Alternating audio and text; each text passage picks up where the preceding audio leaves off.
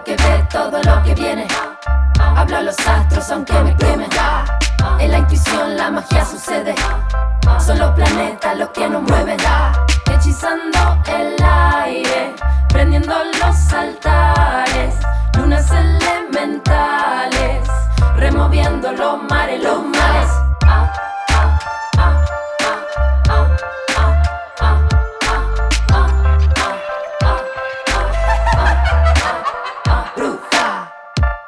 Bienvenidos al podcast de Bruja Moderna, un manual de magia en tus oídos para que puedas poner manos a la obra. Soy Dalia Walker, autora del libro Bruja Moderna y creadora de Tienda Fe. Hoy vamos a trabajar juntos sobre los rituales y mi vida cotidiana.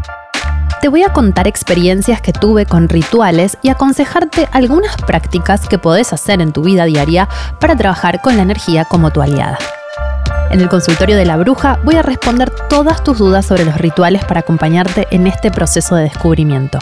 Y además, para practicar, te voy a dar un ritual para soltar lo viejo y darle la bienvenida a lo nuevo.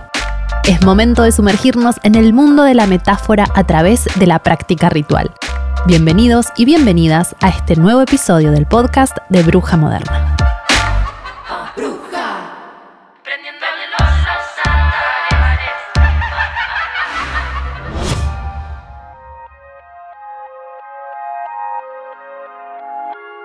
El poder del ritual. ¿Qué es exactamente un ritual? ¿Por qué un ritual no consiste solamente en prender velas?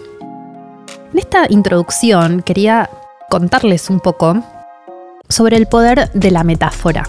El ritual consiste básicamente en trabajar en el mundo externo lo que estamos necesitando visualizar y materializar eh, que, tiene que ver con algo que nos está pasando en el mundo interno.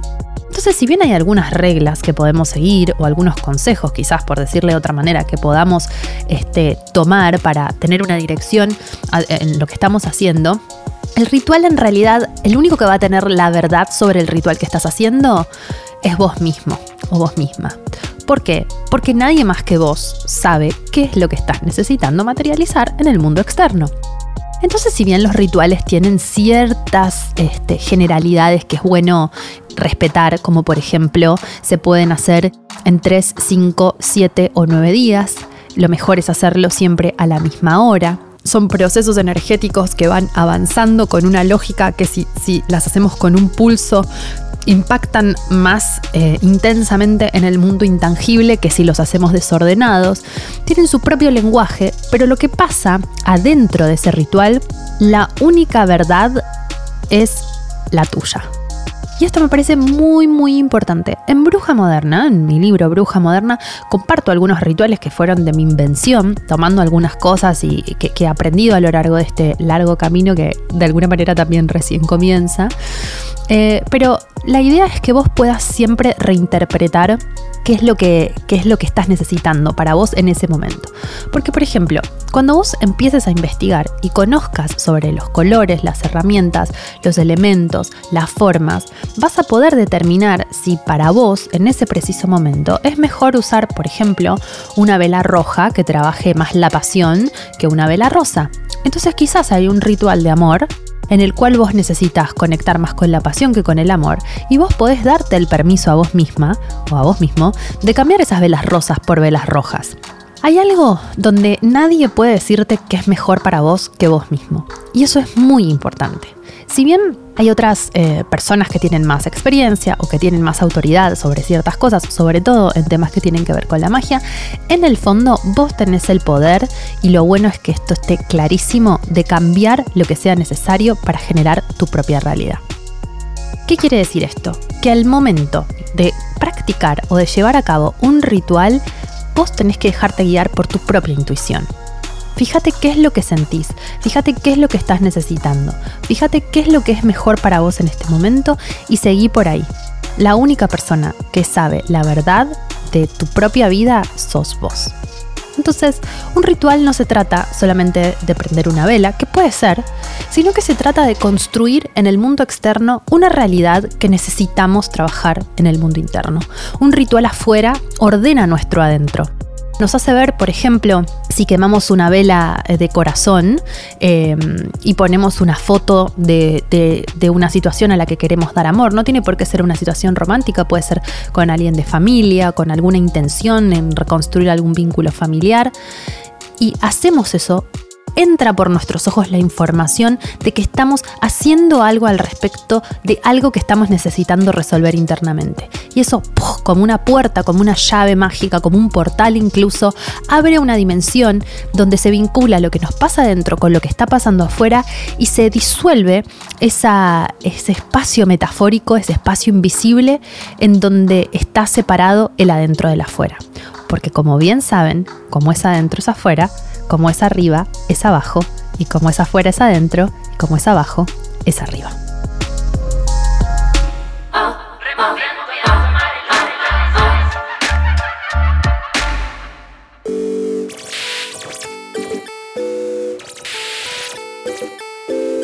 En el consultorio de la bruja voy a responder preguntas que tengas sobre los rituales. Mi pregunta es por qué los rituales son tan específicos, es decir, los ingredientes que se utilizan y cómo tienen que ser y sus características, siendo que quizás vienen de la antigüedad donde la mitad de los materiales que hoy tenemos ni siquiera existían. Eh, bueno, un poco complicada la pregunta, pero creo que se entendió. Esta es una pregunta de ro.magaa, arroba ro.magaa. Gracias por tu consulta, Ro. En realidad, los rituales tienen ciertas instrucciones porque alguien los piensa con ciertos objetivos en particulares. Entonces, lo que hace el que lo está diseñando es volcar toda la metáfora posible en ese contenido para obtener un resultado en particular. Y si bien esto tiene ciertas instrucciones y ciertas cosas que está bueno respetar, yo creo que es importante que uno pueda tomarse la libertad de cambiar lo que necesite. Por ejemplo, esto que dice Ro, quizás estamos hablando de algo que es muy antiguo o, agarramos algún ritual que sea muy antiguo y quizás lo podemos reinventar porque esa es la filosofía de la bruja moderna. No tenemos que pensar que todo es inamovible. Entonces, de alguna manera, ¿qué podemos crear o recrear en este sentido de poder transformar eso en algo que tiene que ver con algo mucho más actual. Por ejemplo, en los rituales antiguos se encendía una vela y se dejaba prendida por siete días. Hoy nadie está en la casa encerrado siete días. Antes sí. Entonces es importante que sepas que si bien no es lo mismo apagar una vela durante siete días que dejarla prendida siete días, porque es verdad, no es lo mismo, tampoco es tan terrible y de todos modos va a funcionar. Entonces, tómate la libertad de adaptar el ritual a tu vida cotidiana y a los materiales y a los elementos que podés conseguir en tu tierra. Por eso en Bruja Moderna, en mi libro, eh, agarré y hablé solamente de cristales que se pueden conseguir en, en Latinoamérica y en, sobre todo en Argentina, de hierbas que crecen en nuestra tierra, la propuesta de bruja moderna es tomar todo ese conocimiento y adaptarlo a tu vida real y cotidiana y que no sea una cosa lejana e inaccesible. Hola Dalia, ¿cómo estás? Eh, soy Lisa de Córdoba y te quería consultar sobre los rituales. Eh, ¿Qué tenemos en cuenta a la hora de hacer rituales con otras personas más? Por ejemplo, yo tengo dos hermanas y me gustaría hacer uno con ellas. Eh, ¿Algún consejito, algún tip, algo para tener en cuenta? Esta es una muy buena pregunta porque muchas veces me dicen de compartir ciertos rituales que tienen algo muy personal y exclusivo y ya hablar de querer compartir un ritual con otra persona está hablando de cómo uno fusiona innecesariamente su energía con otras personas. Entonces voy a tomar esto y voy a hablar de dos cosas. Por un lado, podemos hacer un ritual en conjunto con amigos o con hermanas o con con quien sea, pero es un cierto tipo de ritual. Por ejemplo, si yo tengo una socia y quiero hacer un ritual para mi negocio, entonces, por ejemplo, por decir cualquier cosa, puedo prender una vela violeta yo y una vela dorada ella y que trabajemos juntas en el negocio al mismo tiempo, hacer una oración, encender la vela al mismo tiempo, poner ofrendas las dos y trabajar en conjunto de esta dinámica vincular a través del ritual. Pero ¿qué pasa? A veces, por ejemplo, hay personas que me escriben porque quieren hacer un ritual de transmutación como para uno mismo, pero usar las dos la misma vela. No, de ninguna manera. Lo que ahí hay que transmutar probablemente es ese vínculo o esa fusión que hay con ese vínculo. Pasa mucho con madres e hijas, por ejemplo. Dicen, ¿podemos hacer las dos el mismo ritual de transmutación con la misma vela? No, de ninguna manera, porque cada una tiene su proceso, tiene su dimensión, su voluntad. Entonces, es muy importante que cada uno trabaje su espacio. Porque el altar o el ritual es tu propio espacio energético que no puede de ninguna manera ser invadido por otro. Entonces mi consejo es, primero, sé un experto total o una experta total en rituales para con vos.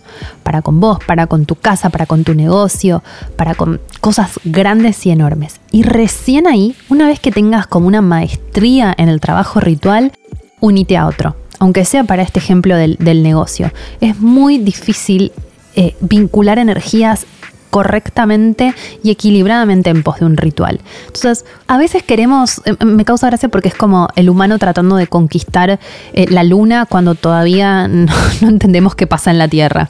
Entonces, no forcemos cosas que todavía no sabemos ni siquiera manejar. Mi consejo, en principio, es que trabajes todo lo que es lo tuyo, lo personal, y después recién te mezcles con otros.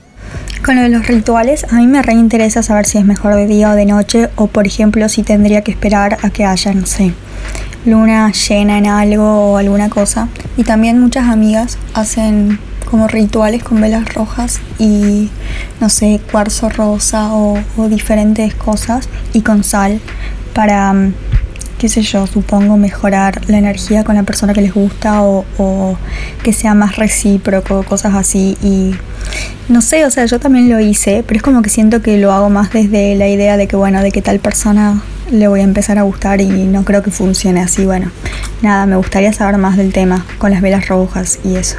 Bueno, en esta pregunta hay varias preguntas, así que vamos a, disolver un poquitito, a separar cada una de las cosas. Si los rituales son de día o de noche, la verdad es que mi aprendizaje de bruja moderna es que cada uno hace lo que puede cuando puede. O sea, yo me encantaría levantarme todas las mañanas, meditar y comerme un desayuno saludable, pero realmente no es lo que sucede. Uno hace lo que puede con lo que tiene. Entonces, por ejemplo, los rituales de limpieza, lo mejor es hacerlos de día, porque estamos como necesitamos la luz. Necesitamos la luz, necesitamos invocar, necesitamos limpiar y la luz del sol nos ayuda a todo lo que tiene que ver con literalmente traer luz a lo que estamos necesitando. Pero si te levantas a las 8 de la mañana y necesitas urgente hacer un ritual de limpieza y trabajas todo el día y llegas a tu casa y es de noche, y bueno, hacelo de noche, no pasa nada. Pero tenemos que saber que hay un ideal y después hay un posible. Entonces lo mejor es que pienses cuál es la energía ideal, después veas, analices si podés adaptarte a esa posibilidad y si no podés, que hagas lo posible. Después en relación al trabajo con velas y a la manipulación de los otros, para mí siempre, o de les otros, lo mejor es eh, siempre trabajar para vos ya tenemos tanto rollo, tanta movida trabajando para nosotros mismos, que meternos a trabajar con otros o a manipular la voluntad de los otros es un mundo totalmente nuevo, diferente y totalmente invasivo también. Entonces, solo podemos operar en, paz y en, y, en, armonía cuando es para nosotros mismos. Cuando nos metemos con otros, estamos em, definitivamente invadiendo, a menos que el otro nos haya dado permiso, por ejemplo, porque está atravesando un momento complejo de salud y necesita que le enviemos energía, o si es nuestro hijo muy bebé que no puede tomar una voluntad propia, a menos salvo ciertos casos excepcionales, yo no me metería con las voluntades ajenas porque eso siempre va a generar en la magia toda acción, uno de los principios es que toda acción en la vida, ¿no? Toda acción genera una reacción.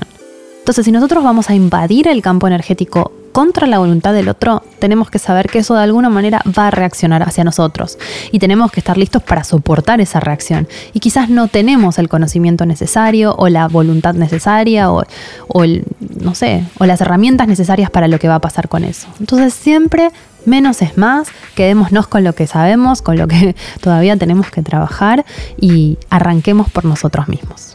Hola, buenas noches. Mi pregunta es, ¿cuánto tarda en hacer efecto sería el ritual? Un beso. Me encanta porque es como si fuera una receta, ¿no? Como que uno hace y bueno, en cinco días verás los resultados. Ni idea. Me encantaría poder darte una respuesta porque me daría una felicidad total a mi freak control que habita en mi interior. Pero no, realmente no, no hay una respuesta para esto. A veces haces algo y inmediatamente, ¡boom!, pasa algo, pero inmediatamente. O a veces ni siquiera lo haces y estás recién pensando en hacerlo o juntando los materiales para hacerlo y ¡boom!, ya pasa algo. Y a veces haces algo y pasan dos años hasta que pasa algo. Depende de... Un ritual es una semilla. Un ritual es una semilla que incluso puede empezar a florecer antes de plantarla. Tiene ese misterio hermoso y, y particular.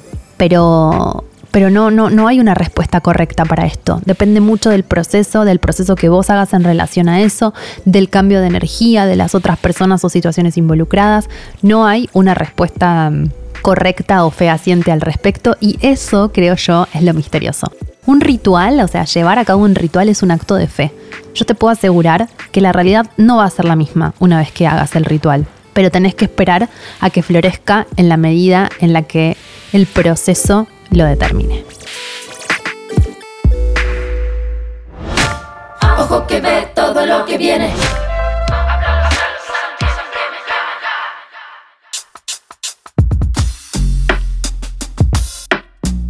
Las bodas son una forma de ritual. Consiste en una toma de conciencia, en un enlace energético de un vínculo invisible.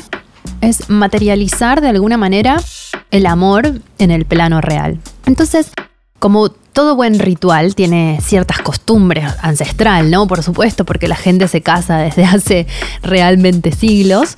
Tiene muchas costumbres y muchas cositas particulares que son interesantes para tener en cuenta. Eh, les voy a compartir algunos rituales de boda que, que, hice en mi propia boda. Yo estoy casada hace aproximadamente tres años ya. Y bueno, si bien estoy en pareja hace 10, nos casamos hace 3 años y como buena bruja eh, traje eh, a, a este ritual tan importante para mí algunas costumbres clásicas que fueron reinventadas. Como por ejemplo, está el clásico momento de tener algo nuevo, algo viejo, algo prestado y algo azul. Tener cada uno de estos para la suerte es una tradición súper clásica de las novias. ¿Por qué? Porque algo nuevo simboliza el porvenir. Algo viejo simboliza la conexión con la vida antes del matrimonio y su vínculo con lo que está comenzando. Y algo azul representa la fidelidad y el amor duradero. Algo prestado, además, es el símbolo, la representación de que alguien es feliz en su pareja o matrimonio y atrae un poco de esa energía en la ceremonia. Así que, ojo, que quien, quien te da eso prestado tiene que ser alguien que para vos tenga que ver con un vínculo sano del amor. Después tenemos el anillo de oro, que es parte también, por supuesto, de los rituales que suceden durante una boda. Y por lo general se hacen de este metal porque es un metal noble, puro y duradero y simboliza la fuerza de la pareja. El anillo representa además el ciclo infinito en el que se envuelven los novios. Después otro elemento que también es muy popular en el ritual de las bodas es el ramo de flores, que representa la frescura, la vida y lo femenino. Está bueno elegir ese ramo con flores eh, de color que tengan que ver con lo que vos querés atraer o que querés invocar en tu propio ritual. Las flores rojas simbolizan la pasión, las blancas la pureza y las amarillas la alegría. Cerca del final de la fiesta, la novia se para de espaldas a todas las invitadas solteras y lo tira para atrás sin mirar. La costumbre dice que la que agarra el ramo va a ser la próxima en casarse. Hay un, un ritual que me inventé yo, que me gustó mucho haberlo hecho, que es poner un bordado en el vestido, un bordado de palabras en el vestido. Yo bordé mi vestido a mano, no lo bordé yo porque soy un desastre haciendo cosas manuales, lo mandé a bordar, pero pedí que me borden en el vestido a mano eh, la frase que dice amor real. Me pasa que con mi pareja pasamos por tantas cosas antes de casarnos que siento que, que nuestro amor es realmente un amor real porque es un amor humano, luchador, valiente y fuerte. Eh, no estoy en desacuerdo con la gente que se casa, apenas se conoce y eso, pero nosotros decidimos casarnos en un compromiso con nuestro vínculo y con nosotros mismos después de siete años, o casualidad, el primer retorno de Saturno consigo mismo de la relación, porque ahí dijimos, sí, está bien, después de siete años sé que sos la persona con la que quiero estar no sé cuánto tiempo más, pero seguro construir mi vida con vos hasta que hasta que no sé, hasta que la muerte nos separa o hasta que la vida nos separe. Y mm, no se veía muy bien este, este bordado porque el vestido era de tul y de encaje y, estaba bordado en blanco. Pero creo que nadie lo vio, incluso en la boda. Pero a mí me encantó saber que esa frase estaba ahí, porque era como un secreto adelante de todos, que de alguna manera me daba poder en, en mi corazón. Y otro de los pequeños rituales de bodas, que son también muy populares, es la lluvia de arroz. Cuando los novios terminan de casar, se les tira arroz y el arroz representa la fertilidad que se les sea a la pareja en su nuevo camino juntos. En la intuición la magia sucede. Son los planetas los que nos mueven.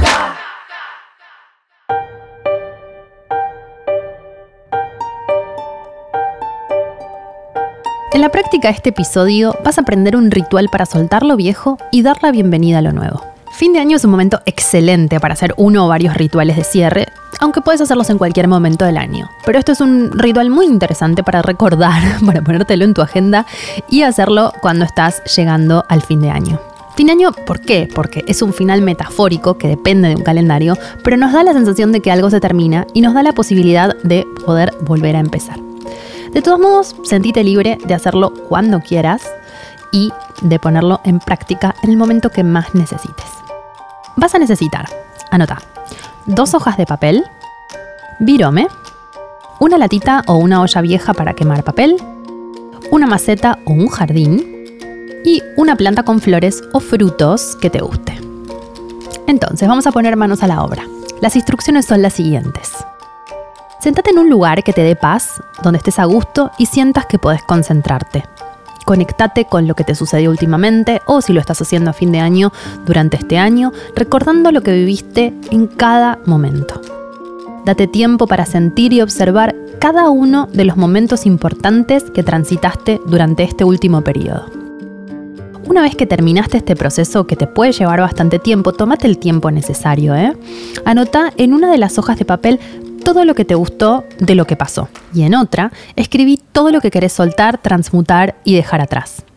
Acordate siempre de escribir todo en tiempo presente. Por ejemplo, quiero transmutar tal y cual cosa o para este nuevo ciclo deseo tal y cual cosa.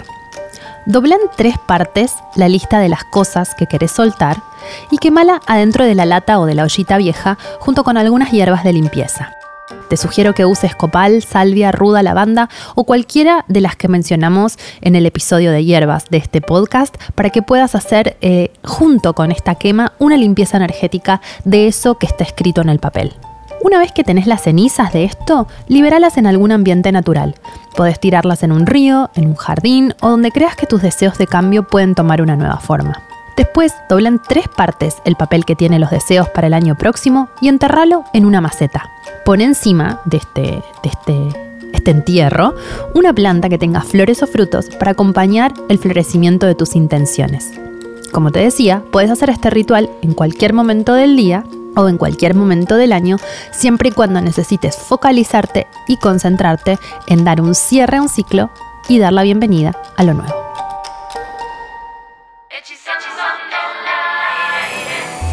Que ve todo lo que viene. Gracias por haber compartido este recorrido en el universo de los rituales y mi vida cotidiana. Si quieres más prácticas e información, las encontrás en mi libro Bruja Moderna, editado por Monoblock.